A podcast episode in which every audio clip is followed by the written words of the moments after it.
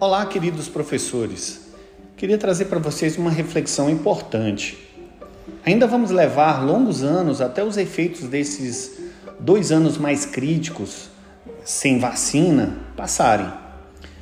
Lembro que os estudantes que agora são do sexto ano eram do quarto ano do Fundamental 1 e os da primeira série do médio pertenciam ao oitavo ano.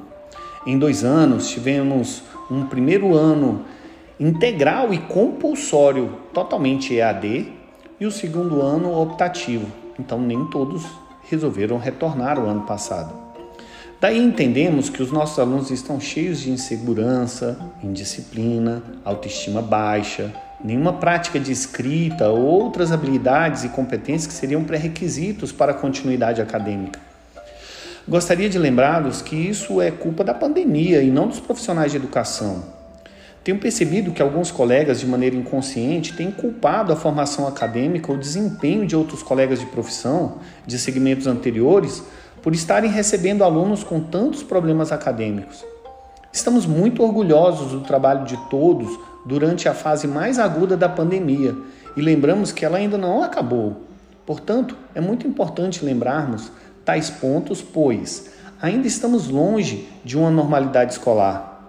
Ainda neste bimestre, retornaremos às avaliações escritas, ferramentas que vão encarar a realidade dos estudantes durante as competências mais valiosas, a saber, a capacidade de escrever com coesão e coerência. E diante dessa realidade, certamente precisaremos refletir que os resultados serão importantes nas intervenções futuras, não somente com os nossos alunos, mas com toda a comunidade. Portanto, gostaríamos de lembrá-los que todos os segmentos fizeram o seu máximo em defesa do aprendizado da pandemia com o ensino EAD, que é muito frágil e que comentários sobre o desempenho das turmas herdadas devem ser de forma construtiva e colaborativa.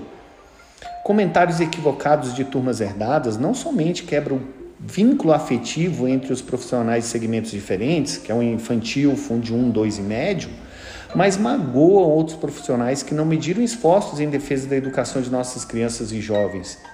Temos a certeza da excelência do trabalho de todos os profissionais e colaboradores, o que nos orgulha muito e, portanto, achamos muito importante tal reflexão. Com a certeza de boa fé e saúde de todos os profissionais, nos vemos em breve. Até lá, pessoal!